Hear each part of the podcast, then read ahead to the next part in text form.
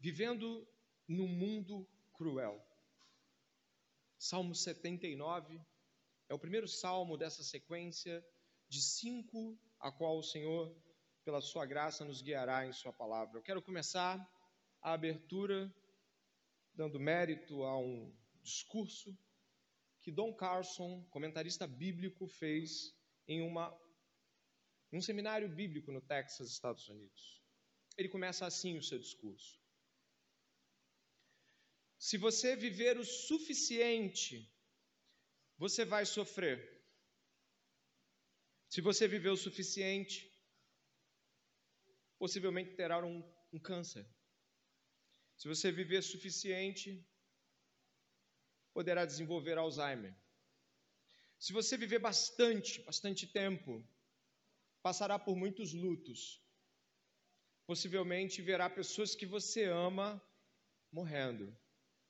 Se você viver bastante tempo, se você viver o suficiente, provavelmente poderá ver até seus filhos também morrendo. Se você viver bastante, vai sofrer bastante também. Esses sofrimentos são considerados sofrimentos pessoais, mas também há outros chamados naturais. Se você viver o suficiente, verá, sofrerá ou verá outros sofrendo de catástrofes como desabamentos, chuvas que derramam pelo chão casas inteiras e pessoas soterradas. Se você viver bastante, pode ouvir falar ou ver tsunamis, furacões, chuvas torrenciais que derrubam bairros pobres inteiros ou até mesmo podem vir a afligir a sua vida quando você estiver andando na rua. Se você viver bastante, pode vir a sofrer também por injustiças, daquelas como pessoas na fila do SUS esperando medicamentos caríssimos dos quais não podem ter, e talvez você possa vir a ser uma dessas pessoas, e então você descobre que aquele medicamento não chegou porque um político corrupto desviou as verbas, não foi julgado como deveria, permanece solto e talvez você sofrerá muito ou seus filhos se precisar ou passar por algo assim. Talvez você, vivendo bastante, vai sofrer injustiças como aquelas que o Talibã impõe sobre o Afeganistão hoje, onde pessoas que discordam do, do sistema de pensamento religioso político deles são assassinadas brutalmente. Se você viver bastante, diz o senhor Carlson, e eu concordo, você vai sofrer. Mas você vai sofrer mesmo que você não seja um cristão. Essas coisas que falei aqui agora, elas não apenas se aplicam aos cristãos. Um budista, hinduísta, espírita, católico romano também pode e irá passar por coisas como essa. Não é uma exclusividade nossa estar falando de sofrimento esta noite. Portanto, eu gostaria de dizer que, ao levantar questões como essa, a Bíblia não se omite, muito pelo contrário. Os próprios autores bíblicos falam disso e às vezes em tons tão fortes que parece que eles vão desfalecer na sua fé. Ou você nunca viu como o justo Jó é afligido? E eh, começando pelo seu, pela sua frase histórica, né? O Senhor deu, o Senhor tomou, bendito seja o Senhor. O texto discorre e segue-se. Em algum momento lá, depois do capítulo 30, Jó já está extremamente indignado e por pequenos limites sustentados pela graça, não blasfema do Senhor, sustentado pela graça. Ou você nunca ouviu falar da coragem de Elias confrontando todo um sistema religioso, político corrompido? O corajoso Elias bate de frente com centenas de profetas de Baal, Acabe, Jezabel, mas em dado momento sucumbe e diz: eu fiquei só e buscam matar-me. Ou você nunca ouviu falar do clamor dos justos em Apocalipse capítulo 6, verso 10, que diz: Até quando, Senhor? Até quando não vingarás o sangue dos teus santos? Pois é, ao entender todas essas realidades e perceber que a Bíblia não se esconde diante do sofrimento, muito pelo contrário, ela o expõe com toda a grandeza e a crueza que ele precisa ser exposto, ao ponto de você encontrar no Salmo 73 o salmista quase se desviando do caminho, como se fosse possível fazê-lo. Ele está já observando os maus e pensando de que me adianta guardar o teu caminho.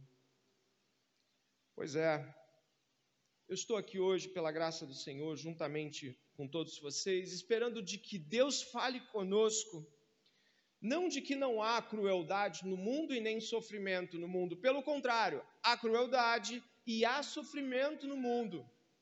Mas eu gostaria de, nessa noite, pensar que as Escrituras, ao contrário das religiões que citei, ou da sua própria experiência com sofrimento, que pode não ter sido a mais frutífera. As Escrituras têm um modo grandioso de lidar com ela. As Escrituras trazem palavras poderosas em como não podemos e nem devemos negar o sofrimento, mas de como ainda nele podemos frutificar. E portanto, e para isso, eu gostaria que você pudesse ater-se ao Salmo 79. O Salmo 79 foi escrito por um levita. Seu nome era Asaf, ou aqui, possivelmente, um de seus filhos, já que Asaf viveu no tempo de Davi. Asaf era um músico, um levita e músico, porque os levitas não eram músicos só, eles serviam ao templo de Israel nas mais variadas formas. Mas esse levita em especial, esse Asaf, ele foi instituído por Davi para cuidar dos aspectos do cântico no tabernáculo, antes do templo. Alguns especulam que ele tenha estado no, na, no, no, na, abertura do templo, na inauguração do templo de Salomão, mas pode ter sido um outro Asaf também. Mas o que nos consta aqui é que ele era um levita. Seus salmos se estendem por vários aqui nas Escrituras. Antes desse salmo, muitos são da casa de Asaf, dos filhos de Asaf, e muitos deles trazem o dilema do sofrimento como ponto central. Se você avançar comigo aos poucos, não somente no título, onde você pode repousar os seus olhos e ver Salmo de Asaf, né, um título importante, você também vai precisar saber que esse salmo foi escrito em um momento muito difícil. Esse salmo foi escrito, segundo a sua descrição, sem nenhuma dúvida, após o empreendimento do cerco de Jerusalém em 586 a.C um rei muito poderoso, chamado Nabucodonosor, ele invadiu a cidade. Foram dois anos e meio de cerco. A cidade foi cercada e já totalmente enfraquecida, ao ponto das pessoas comerem seus próprios cadáveres mortos dentro da cidade, de tanta fome, sede. Ele invadiu, tomou a cidade. E aí, o começo do salmo que você leu comigo, ele descreve toda esta orquestração do mal babilônica, essa destruição completa que você encontra aqui. Os babilônios, descendentes dos antigos assírios, eram extremamente cruéis. Eles tiravam a pele, empalavam, e eu nem vou descrever o empalamento para aqueles que não sabem.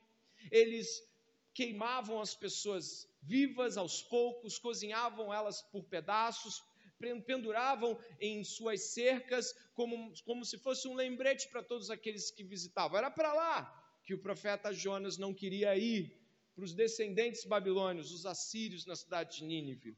Qualquer um daquele tempo tinha um grande pavor de cair nas mãos de assírios e depois babilônios. E é neste contexto que o salmista escreve.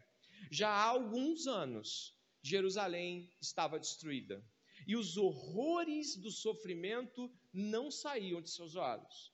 Para que você possa perceber essa dor ainda maior, leia em casa lamentações do profeta Jeremias. As palavras que ele usa para descrever o tormento de suas memórias são terríveis. E você e eu não podemos nos excluir de ler coisas difíceis na Bíblia, porque elas também nos ensinam muito. Eu gostaria de terminar esse prólogo e, antes de entrar no texto propriamente dito, mostrar para você que existe, além de todo esse sofrimento, dois aspectos, ou um que chama a atenção, duas frases. A primeira você encontra ali no verso 5, até quando, Senhor? Observe, por favor. A segunda você encontra mais abaixo, no final do verso de número 8. Pois estamos muito abatidos, no hebraico também, muito cansados, desfalecidos. O que está acontecendo é de que o salmista não apenas experimentou os horrores do sofrimento, mas eles perduram já há algum tempo talvez anos, talvez meses, mas o até quando dele é parece que não vai acabar. O sofrimento prolongado, ele é pior ainda do que o sofrimento. E eu diria que o sofrimento prolongado pode fazer com que nossas palavras, tão firmes anteriormente, no dia do sofrimento, possam vir a se desfazer aos poucos. A fé tão firme pode vir aos poucos a ser minada pela dor, pelos impactos que o mal tem sobre nós. Então, aos poucos, aqueles de nós que já passaram por sofrimentos prolongados, doenças que começaram, mas não tinham prazo para terminar e talvez ainda não tenham terminado, sabem que o sofrimento prolongado pode vir a mudar. Não a fé como se nós não crescêssemos, mas a nossa atitude começa a desfalecer. O ânimo começa a parecer fugir de nós. Então, o que o salmista diz? Até quando? Já estou cansado, eu não consigo mais, me ajuda, por favor. Não é desespero, porque desespero é falta de esperança, mas é uma, é uma dor indizível que só os que sofrem sabem dizer: Até quando, Senhor? Até quando? E Somado a isso, você encontra no Saltério, né, no livro dos Salmos, desesperos, ou melhor, perdão, me propriamente corrigindo, frases como: Levanta-te, Senhor! Acorda, Senhor! O até quando aqui é ecoado em outros salmos de Senhor, tu não está vendo? Portanto, nós temos lamento e nós temos também uma queixa, ou várias o salmista está se queixando diante do Senhor. Costumeiramente nos escandalizamos quando alguém diz: Deus não devia ter feito isso comigo. Ou coisas do tipo: Por que Deus? Por que eu? Acontece que quando você lê o livro dos Salmos, ele parece ser muito mais, às vezes, visceral do que nossas orações polidas. As nossas orações onde a gente tem medo de dizer: Eu não estou entendendo, Deus. Eu não estou, não estou entendendo. Muitos de nós, talvez coagidos por uma religião falsa cristã, onde você e eu somos obrigados a pensar de que as coisas estão sempre tão amarradas ao ponto de nós sabermos tudo, o Deus da Bíblia não responde tudo. Jó nunca soube porque passou, mas soube depois que conhecia mais de Deus do que ele sabia. Portanto, ao estar aqui diante deste texto, eu e você devemos nos aproximar como homens e mulheres finitos, quebrados, com vários problemas, sofrimentos físicos ou não, dilemas interiores, buscas falsas ou não, por felicidade justa ou não, sofrendo ou ainda não, mas nos aproximar com honestidade diante de Deus essa noite a ponto de, ao fim desse sermão, podemos dizer: Até quando? Ou então dizermos: Eu te conhecia de te ouvir falar, mas agora os meus olhos te veem.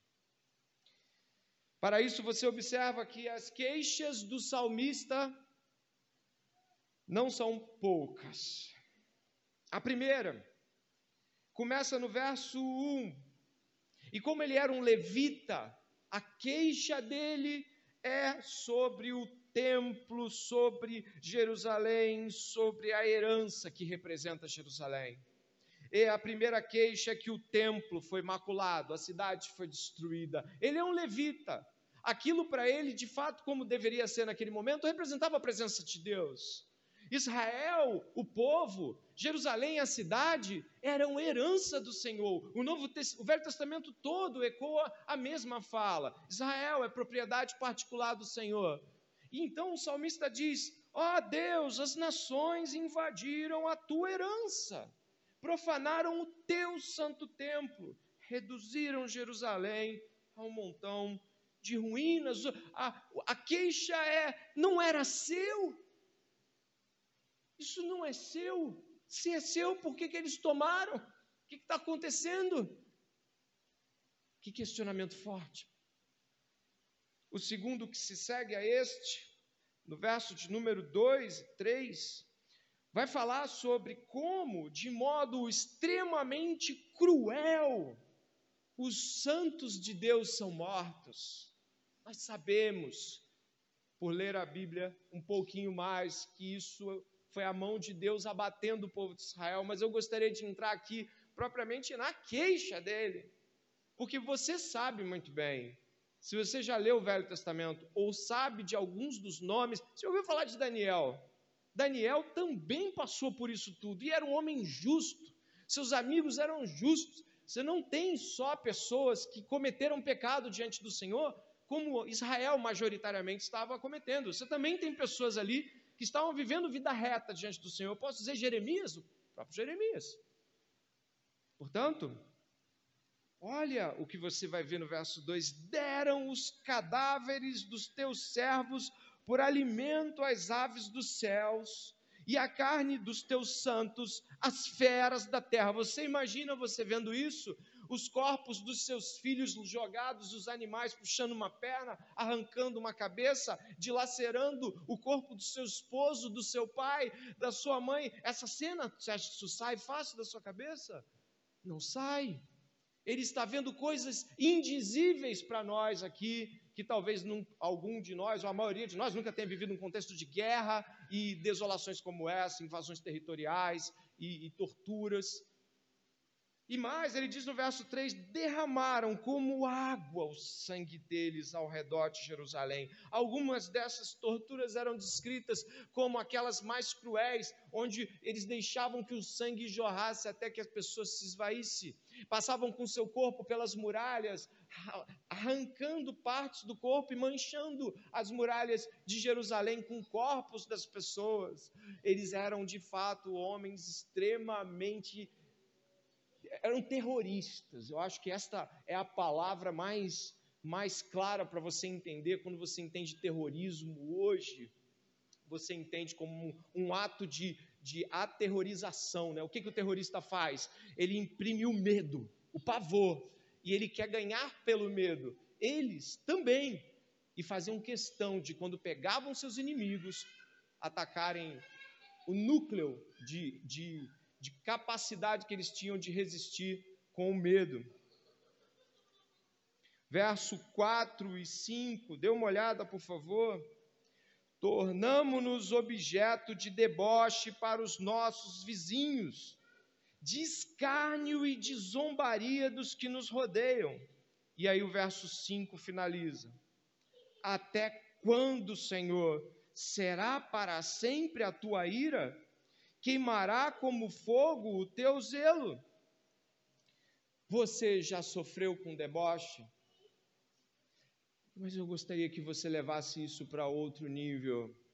Alguns de nós já perderam, talvez, a capacidade de resistir a, a, ao, ao deboche agindo agressivamente, não é verdade? Talvez, infelizmente, você tenha reagido violentamente a um deboche. Já fez isso? Eu já não, estou aqui me alegrando com isso, não. O que eu estou dizendo é que diante de um deboche, a vontade que você tem é de pegar e avançar, ou mesmo de falar umas besteiras para a pessoa. Já esteve diante disso? Balança a cabeça se já aconteceu. Agora imagine estar diante de pessoas que estão com armas na mão debochando. Você não pode fazer nada. Você nem se move. Você tem de segurar aquilo e por dentro aquela fúria. Pois é. Até quando? Até quando é parece que não vai acabar. E o que nós precisamos para encarar desafios tais como esse, não é de uma visão positiva das coisas. Infelizmente, algumas pessoas querem vencer é, os sofrimentos olhando positivamente para eles. Não é tanto assim. Imagine você estar passando por algo terrível e alguém dizer, não é tanto assim. Como você fica? Não, você está com uma doença difícil, uma doença complicada, e alguém diz, mas não é assim, não é o fim do mundo. Essa não é a visão bíblica.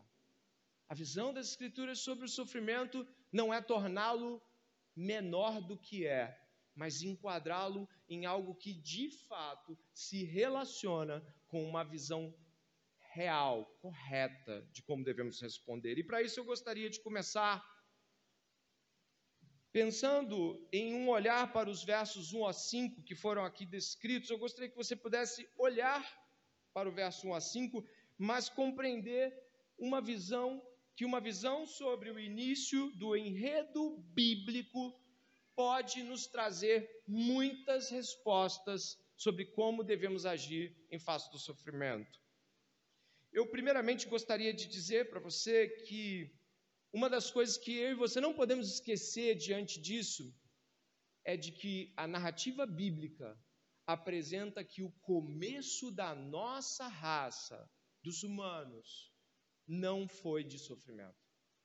Pelo contrário, o começo da nossa raça foi de coisas boas, belas e de uma, uma relação perfeita com Deus. Se você ver Gênesis capítulo 1, verso 31, você pode encontrar no fim de toda a criação uma frase de Deus que demonstra claramente tudo isso. Deus viu tudo que havia feito e eis que era muito bom. Muito bom. Ou seja, Deus não estava olhando para aquilo que fez e disse: é, temos alguns problemas. Não, não havia dor, nem sofrimento, nem absolutamente nada que pudesse sequer sombrear os horrores que nós falamos aqui agora. E o que acontece? Acontece que em Gênesis capítulo 3, uma dramática, uma, uma situação dramática, terrível, vem na direção do homem, que é a tentação de ser Deus, é isso que é proposto a Eva, é isso que é proposto a Adão. A serpente os oferta o seguinte pensamento: se você comer da fruta que Deus disse para não comer, você vai ser como Deus. Estava ali o marco um da idolatria. E ao se afastarem de Deus, ao romperem relação com Deus, que é bom e justo, eles começam uma série interminável de maldades, cobiça, engano, violência e ódio. Eclesiastes capítulo 7, verso 29, Salomão fala o seguinte: O que descobri é tão somente isto, que Deus fez o ser humano reto, mas ele se meteu em muitos problemas. Sabe o que quer dizer? De que dor, sofrimento, morte, ódio, essa crueldade toda descrita, ela não estava lá no começo, mas ela tem a ver com a entrada do pecado no mundo dos homens, pelos homens mesmo. Por isso é importante que você entenda esta realidade. Nem sempre foi assim. E por que que isso é tão importante? Acontece que a Bíblia nos apresenta então que se o pecado é o causador de todas as realidades que vimos, como maldade, crueldade, toda vileza, a morte que entra no mundo, o salário do pecado é a morte. Nós precisamos entender que, em última instância, dor e sofrimento são causados pelo pecado, não por um Deus bom e justo. Em última instância, após o pecado ter entrado no mundo, direto ou indiretamente, tudo tem a ver com ele, quando o assunto é morte, ódio e sofrimento. Talvez você pense assim: poxa, mas eu sofro muito, e eu lhe perguntaria: já fez sofrer também? Talvez você diga, mas eu passo coisas que o pastor não sabe. Eu lhe diria, você sabe tudo o que faz as pessoas passarem, você tem noção do sofrimento, do desprezo, do ódio, ou mesmo das coisas que fez e ao alcance que teve a maldade que você também já cometeu. As pessoas com quem você já lidou e enganou, as pessoas com que você se relaciona que já sofreram por desmandos, descuidos, rompantes, atos físicos de violência, verbal de violência, você saberia dizer a extensão do mal que você já causou? É retórico, mas deve buscar ser respondido por você esta noite. Você é bonzinho. O que costumamos fazer nesse momento para esquecer nossa maldade é comparar a maldade dos outros com a nossa. Mas isso não parece ser razoável nem justo. A visão correta em relação ao pecado explica o sofrimento, a morte e nos tira de uma postura de vítimas, de vitimização, de autocomiseração e de revolta contra Deus. Porque em face disso tudo, nós começamos a pensar razoavelmente de que talvez a nossa revoltinha pessoal, nossa rebeldia de já que Deus não quer mudar a minha sorte, farei do meu jeito não é razoável. Pelo contrário, é mais um ato de maldade no mundo, a sua revolta contra um Deus bom. Jesus Cristo fala a homens que estavam conversando sobre um assunto que muito bem poderia ser entre nós uma discussão que vimos nos jornais. Imagina se nós estivéssemos, estivéssemos sentados ou nas nossas nossos bancos de universidade, com a família no fim de semana, os parentes, e de repente alguém falasse de um assunto. Você imagina, sabe quando aqueles assuntos surgem e alguém diz assim: Nossa, você viu que absurdo? Nossa, você viu que coisa terrível que aconteceu? Então Jesus estava diante de uma situação como essa. Lucas capítulo 13, e você vai acompanhar aqui. Preste atenção, por favor. Jesus estava ouvindo alguns comentários e participou deles. Olha só, naquela mesma ocasião, estavam ali algumas pessoas que falaram para Jesus a respeito dos galileus, cujo sangue Pilatos havia misturado com os sacrifícios que os mesmos realizavam. Então Jesus lhes disse: Vocês pensam que esses galileus eram mais pecadores do que todos os outros galileus por terem padecido estas coisas? Digo a vocês que não eram. Se, porém, não se arrependerem, todos vocês também perecerão. E quanto àqueles 18 sobre os quais desabou a torre de Siloé e os matou, vocês pensam que eles eram mais culpados do que todos os outros moradores de Jerusalém? Digo a vocês que não eram, mas se não se arrependerem, todos vocês também perecerão. O assunto nos dá a noção de que Jesus estava ouvindo a coisa e o tom era de: você viu o que aconteceu? É, também, né? Estavam misturando, a, a, a fé estava errada, também não estavam cultuando como deveriam. Sabe, o texto nos dá uma noção de que aqueles homens estavam falando dos outros como se os outros fossem piores e por isso terem passado tanto pelo sofrimento nas mãos de Pilatos, quanto pelo desabamento da torre. Repare como isso se comunica com o que falei no começo do sermão, sobre um ato de violência deliberado e uma coisa eventual. Aconteceu, caiu uma torre, eles morreram. E nós ficamos buscando o juízo de Deus para essas coisas, não é verdade? Não, também, mas Sabe aquela boate que alguns anos atrás queimou em São Paulo? Você se lembra? Boate gay. E aí pessoas morreram, uma tragédia, algo te... boate Kiss. Não sei se você se lembra. E aí a gente pensa, também estavam todos na boate. Se tivesse em casa, se tivesse na igreja, estava tudo certo. Nós buscamos dizer que Deus emitiu um juízo ali e acabou com todo mundo. Pois é, Jesus vai dizer algo aqui que vai chocá-los. Repare de novo no final que nós lemos. Ele diz ali, no verso de número 4, né? Que começa assim: E quanto aqueles 18 sobre os quais desabou a torre de Siloé e os matou, vocês pensam que eles eram mais culpados do que todos os outros moradores de Jerusalém? Digo a vocês que não eram. Mas se vocês não se arrependerem, todos vocês também perecerão. Jesus vai até o final do argumento dizendo o seguinte: vocês estão achando que vocês estão melhores do que ele, que aquilo foi o quê? Julgamento de Deus, não foi não. Mas a suma da coisa não é bem como eles morreram. E Jesus usa uma expressão aqui que é perecerão, muito usada, como em João 3,16, e, e em momentos onde a Escritura fala sobre o inferno. A expressão de Jesus vai dizer o seguinte: se vocês não se arrependerem, vão ter o mesmo fim que eles. E ele não está falando da torre de Siloé ou da morte do jeito que Pilatos empreendeu, ele está falando de morte eterna. Jesus está falando de que o arrependimento deveria ser uma pauta de assunto maior do que o modo como as pessoas padeceram.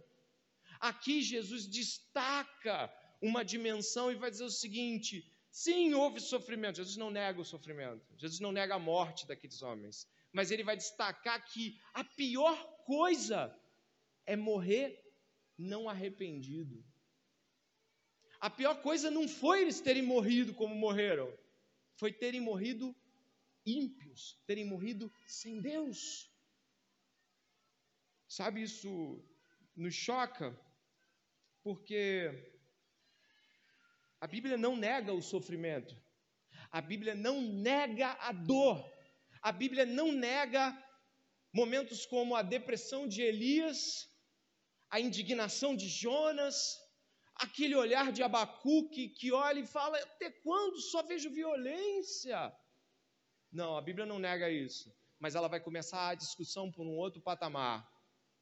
Ela vai dizer o seguinte: a questão começa por salvos ou não.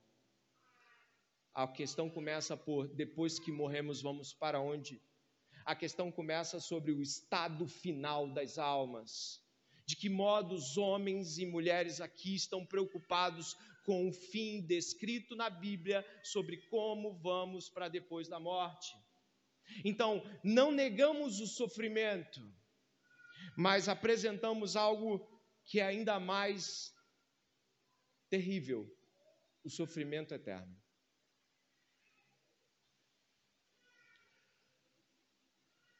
Irmãos, Deus não nos deve nada. Preste bem atenção, você está ouvindo isso?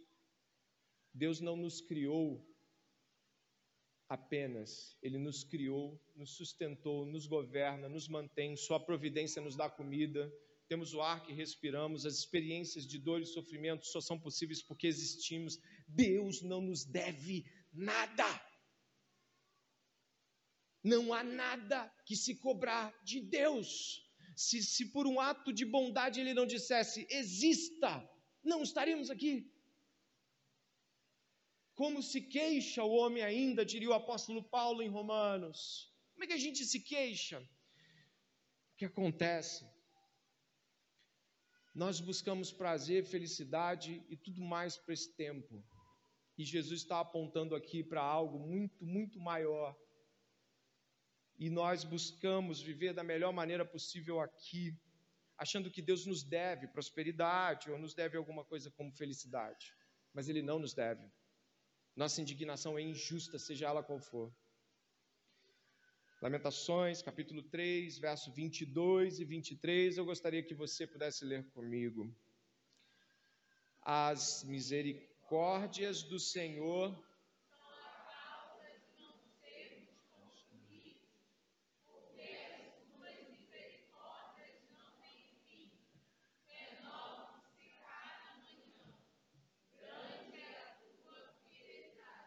se você não tiver uma visão bíblica correta quanto ao início, a criação boa, a corrupção humana num ato deliberado da nossa raça, sobre o fato de que não somente o pecado de Adão nos afetou com a morte e a inclinação pecaminosa, mas cada um de nós comete pecado porque quer e gosta. E tanto o pecado do outro nos faz sofrer, quanto o nosso também faz outras pessoas sofrerem. Portanto, não jogue seu sofrimento na culpa de Deus, porque ele não tem. Também não se vitimize, isso não é bíblico nem correto. Se as escrituras são o que eu creio que elas sejam, palavra de Deus, elas estão dizendo de que não há motivo pelo qual nós deveríamos cobrar de Deus qualquer coisa. eu gostaria de caminhar, já que fizemos até o verso 5, trazendo esta visão acerca do início, eu gostaria de que, olhando do 6 ao 13, nós pudéssemos ir para o segundo ponto, uma visão sobre o final do enredo bíblico. Ou seja, nós olhamos para o começo e o enredo bíblico da criação e queda. Agora nós vamos olhar para o fim, para que a nossa visão sobre o sofrimento também seja moldada pelo fim das coisas. Existem dois estados que a Bíblia assinala insistentemente que existem para os homens. Dois estados: o céu e o inferno, o paraíso ou os tormentos eternos. Não mais que dois. Eu quero começar do primeiro. E aí recito novamente Don Carson, comentarista bíblico, quando vai falar que a visão que as pessoas têm sobre o céu é ridícula. E eu compartilho com ele, eu acho que também você vai compartilhar comigo. A visão de todo mundo de camisola branca com uma harpa e cabelo cacheado. A visão daquele fundo branco e aquele senso de parece que seus olhos nem conseguem ver direito, tudo, tudo, tudo muito desfocado pessoas que parecem completamente etéreas, nada, parece nada tem sabor ou gosto. O céu é um lugar chato, de gente chata, com um Deus chato. Essa visão do céu não é a visão bíblica. A visão do céu, na, nas próprias palavras de Jesus, é um início já com um banquete regado, tudo lá. Os santos todos reunidos você abre o livro de Apocalipse e você vai encontrar corais cantando belíssimos. Você vai encontrar gente de todos os povos e nações, línguas, é assim que o Apocalipse descreve, uma multivariedade linguística. Você vai encontrar o Apocalipse narrando a cidade celestial como ruas de ouro, rios cortantes toda uma engenharia, pilares, os nomes dos apóstolos lá, uma realidade que transcende, mas ao mesmo tempo nos toca e nos faz perceber sensivelmente quando somos impactados pela imagem de uma reportagem de uma grande cidade toda cheia de luzes. Você olha para Dubai e diz: Uau! Mas quando você vê a cidade santa, você não vai parar de olhar, não vai ter só ó, vai ser Senhor, eu não acredito que eu lutei por besteira. Eu não acredito que eu gastei meu tempo tentando viver na terra. Olha para isso. Olha para isso. Então, quando nós estamos falando disso, você pode dizer, isso é muito bom, mas eu gostaria que você pudesse avançar. Não vai ter sofrimento. As pessoas não vão morrer. Elas não vão mais perder umas às outras por milhões, se houver tempo, por milhões e milhões e milhões de anos de eternidade, não há separações, não há medo, não há vergonha, não há mais vontade de pecar. Eu não sei imaginar a não vontade de pecar. Eu não consigo descrever o mundo. Eu sou tão manchado pelo pecado que eu não consigo descrever uma visão de mundo sem Ele. Eu só posso esperar. Você imagina isso? E o que é mais importante? Deus no centro. Jesus Cristo à destra do Pai. Um governo centrado em Deus, do modo como tudo deveria ser sempre. Glórias a Deus, não? consegue vislumbrar isso. Então, o nosso sofrimento começa a ficar pequeno. Lucas capítulo 16. Jesus traz um pouco disso para nós. Muito pouco, porque obviamente a Bíblia não consegue nem, nem objetivou ser exaustiva. Nossas visões de céu e inferno na Bíblia são na porção que Deus escolheu revelar. Em Lucas capítulo 16, Jesus conta uma história. Alguns dizem parábola, outros dizem não. Mas o que nos importa aqui é o fundo que ela nos traz. Ora, diz Jesus: Havia certo homem rico que se vestia de púrpura e de linho finíssimo e que se alegrava todos os dias com grande ostentação. Havia também certo mendigo, chamado Lázaro, coberto de feridas, que ficava deitado à porta da casa do rico. Ele desejava alimentar-se das migalhas que caíam da mesa do rico, e até os cães vinham lamber-lhe as feridas. E aconteceu que o mendigo morreu, e foi levado pelos anjos para junto de Abraão. Morreu também o rico, e foi sepultado no inferno, estando em tormentos. O rico levantou os olhos e viu de longe Abraão e Lázaro juntos dele. Então, gritando, disse: Pai Abraão, tenha misericórdia de mim e mande que Lázaro molhe a ponta do dedo em água e me refresque a língua, porque estou atormentado neste fogo. Se existem umas coisas que você pode aprender com isso que acabou de ler, a primeira é de que o, o sofrimento não faz com que ninguém se arrependa. Esse homem está em fogo e chamas, mas não diz, Pai Abraão, me perdoe. Pai Abraão aqui é uma representação de Deus na ideia do céu dos judeus. Abraão é o pai da fé deles. Então Jesus tipifica o pai Abraão aqui trazendo essa imagem para eles. Olha, preste atenção, ele não pede perdão, ele não diz, eu, eu estava aqui agora em meio a esse sofrimento, sabe o que aconteceu? Eu reconsiderei, realmente vivi uma vida miserável, realmente eu vivi coisas erradas. Não há absolutamente nada disso. Você não vê arrependimento, pelo contrário, você ainda vê ele falando para Abraão: manda, como se fosse um servo manda que este Lázaro traga água. O sofrimento não muda ninguém. O sofrimento não altera a percepção de ninguém para Deus. Só Deus pode fazer isso. Deus pode usar o sofrimento, mas o sofrimento por si só pode deixar alguém muito pior, muito mais amargo, muito mais vil, mais endurecido, muito mais distante do amor. E o que nós vimos então é de que o sofrimento não faz ninguém se arrepender, nem o do inferno. E o que eu quero apresentar aqui para você não é uma visão exaustiva do céu e do inferno. Não, não quero fazer isso.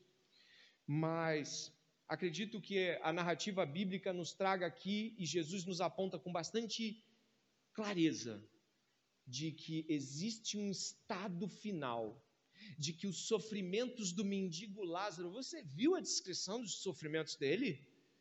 Não tinha comida, não tinha moradia, ainda os cachorros lambiam suas feridas, consegue imaginar? Deus lhe deu a faculdade da imaginação aqui dentro. Consegue imaginar a cena? E aí o que acontece?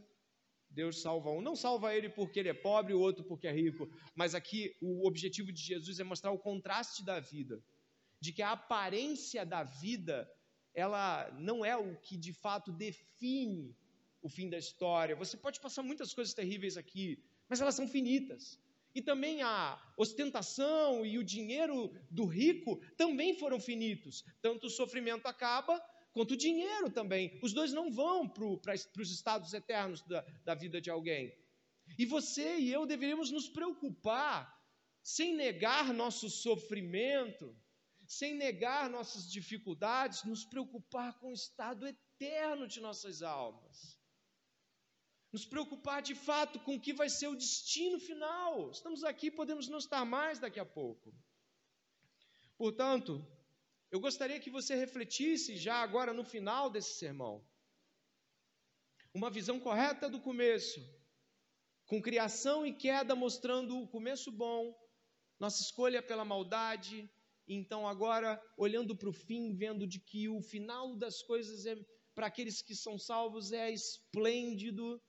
Paulo diz que não podemos comparar os sofrimentos desse tempo com a glória que há de ser revelada em nós. Então, o terceiro ponto, uma visão sobre como Cristo está envolvido com os nossos sofrimentos. Talvez você fique pensando, mas e o salmista? O Salmo 79 vai nos mostrar aqui que o salmista está pedindo por ajuda em tempo presente. Olha só, verso 9: Ajuda-nos, ó Deus e Salvador nosso, pela glória do teu nome, livra-nos e perdoa os nossos pecados por amor do teu nome. A ajuda central, nuclear do salmista é por perdão de pecados. Se existe uma coisa que atormenta alguém que de fato crê em Deus, ela pode ter sofrimentos físicos indizíveis, que só ela consegue falar e ainda assim ela não consegue dizer o tanto que está sofrendo. Mas se existe uma coisa que perturba a mente de quem é salvo, é estar diante de Deus vivendo uma vida pecaminosa. É estar diante de Deus com a consciência do pecado e não lutando contra ele, não pedindo a Deus misericórdia para sair da condição pecaminosa. O salmista, ele vai direto ao ponto, mas ele não pede sua salvação. Se você reparar e virar, na minha Bíblia eu viro a página, mas se você perceber aqui, uh, ele vai pedir por vingança. Dê uma olhada ali, ó, verso 12. Retribui, Senhor, aos nossos vizinhos sete vezes mais as afrontas com que te afrontaram. Esse salmo é brando até perto de outros que pedem vingança. Alguns salmos pedem, né, vingança a um nível de pega a cabeça daquelas crianças, dos filhos deles e quebra. Mas por que isso? É justo diante de Deus clamar por salvação, porque os homens estão perdidos, nós estamos perdidos. Também é justo reconhecer que existe maldade no mundo, tem a nossa e tem as, aquelas que fazem conosco. E a maldade que fazem conosco também está a olhar ao, ao, aos olhos do Senhor, também está à observação do Senhor. Se você marcar a sua Bíblia, do jeito que eu coloquei aqui, marcando, você vai até Atos, capítulo 9 e você vai ver uma história muito conhecida e que traz para nós o modo como Jesus se envolve com os nossos sofrimentos também. Atos capítulo 9, é Novo Testamento. O capítulo tem um número maior, o versículo tem um número menor. Atos fica na, no Novo Testamento, é o quinto livro.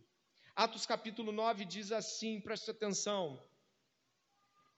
Saulo, respirando ainda ameaças e morte contra os discípulos do Senhor, dirigiu-se ao sumo sacerdote e lhe pediu cartas para as sinagogas de Damasco, a fim de que, caso achasse alguns que eram do caminho, tanto homens como mulheres, os levassem presos para Jerusalém.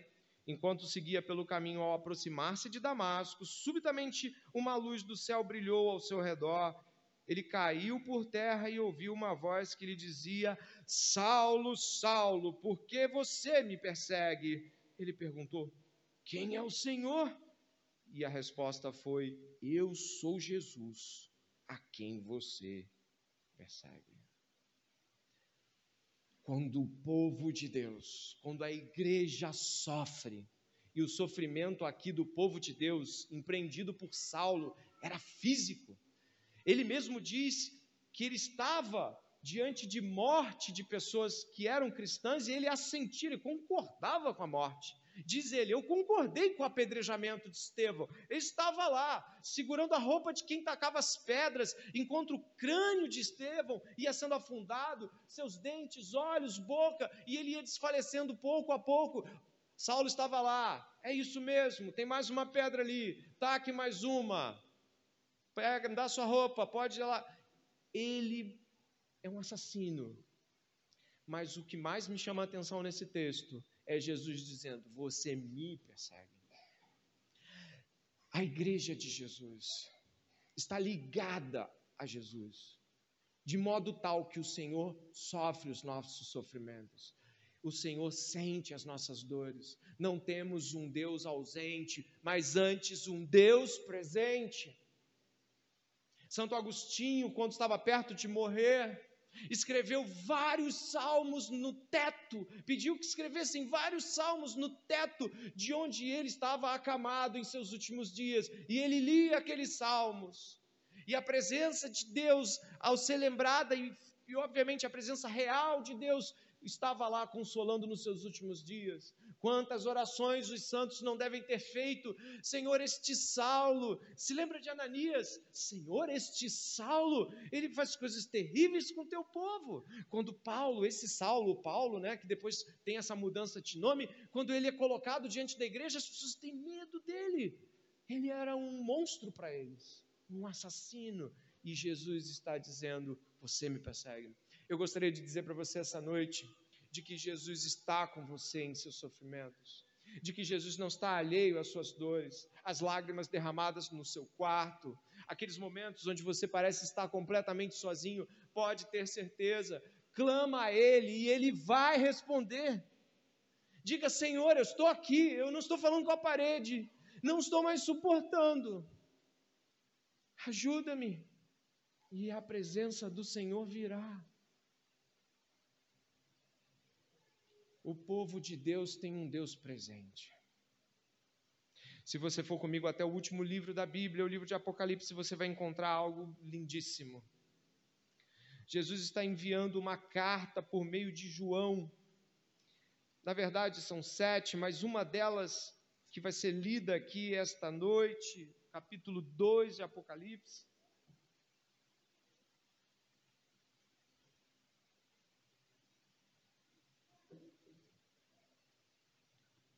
Repare, por favor, capítulo 2, verso de número 8. Venha comigo. Apocalipse, capítulo 2, verso 8.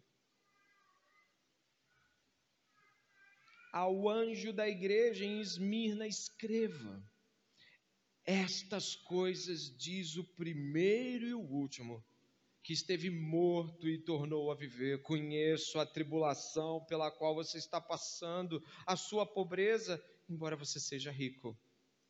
E a blasfêmia dos que se declaram judeus e não são, sendo isto sim sinagoga de Satanás. Não tenha medo das coisas que você vai sofrer. Eis que o diabo está para lançar alguns de vocês na prisão, para que vocês sejam postos à prova e passem por uma tribulação de dez dias. Seja fiel até a morte, e eu lhe darei a coroa da vida.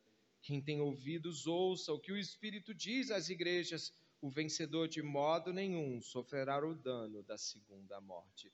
A resposta para o sofrimento físico da igreja de Esmirna é de que Jesus, repare o verso de número 8, ele esteve morto e viveu.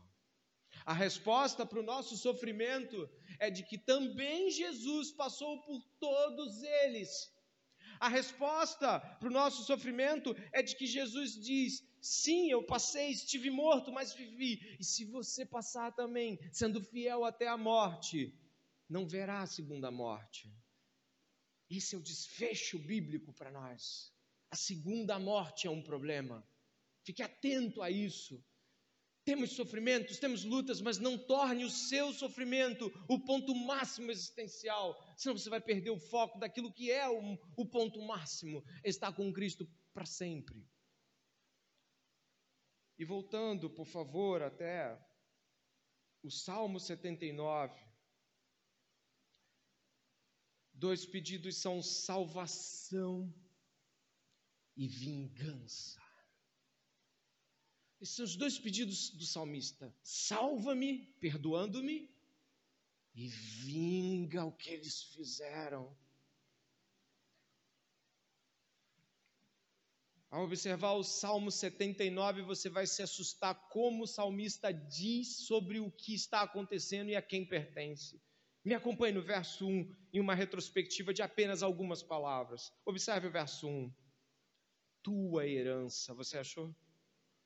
Tua herança, teu santo templo. Você achou também no verso 1, né? Você acha no verso 2, teus servos. Você vai avançando e aos poucos você vai encontrando cada vez mais. E chega aqui, eu gostaria que você pudesse olhar no verso 9. Ajuda-nos, ó Deus e Salvador nosso. Teu templo, teus servos, tudo é dele. A compreensão que o salmista tem é de que o mundo de Deus pertence a Deus. e de que se há alguém que pode fazer alguma coisa, esse é Deus. Olha para o teu templo, olha para os teus servos, olha para a dor, olha para o sangue derramado, olha para o sofrimento. Em nenhum momento os salmos que pedem vingança executam vingança. Talvez por um motivo muito simples. Eu até coloquei aqui em Deuteronômio, capítulo 32, 35, em compartilhamento a Jonas. A salvação vem do Senhor. E Deuteronômio diz: A mim pertence a vingança e a retribuição. No devido tempo, os pés dele, deles escorregarão. O dia da sua desgraça está chegando e o seu próprio destino se apressa sobre eles. O Senhor vingará o sangue do seu povo. Apocalipse capítulo 6, verso 10. Até quando, Senhor? Até quando não vingarás o sangue dos teus servos? Deus responde assim: quando se completar o último a morrer, o último mártir a morrer, eu vingarei.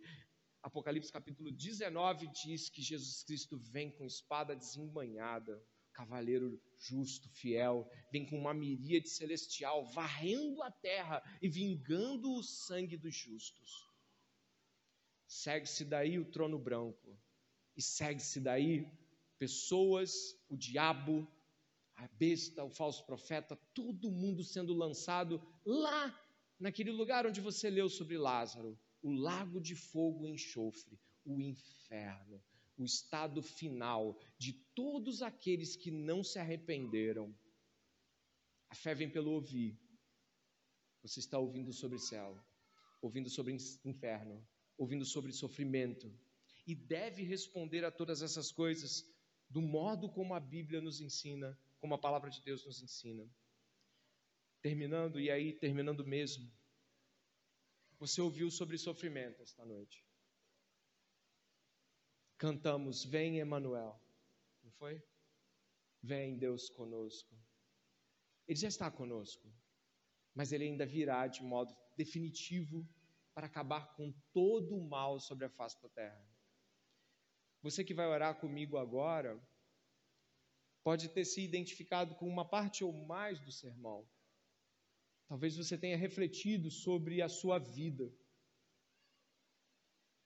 Eu apelo em nome de Jesus, se você não tem Cristo, o que você está ouvindo hoje pode mudar a sua vida. E você que tem o Senhor, mas está desfalecendo de sofrimentos, esta noite você encontrou a resposta para eles.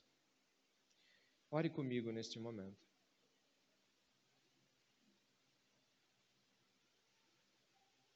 Pai amado e bendito.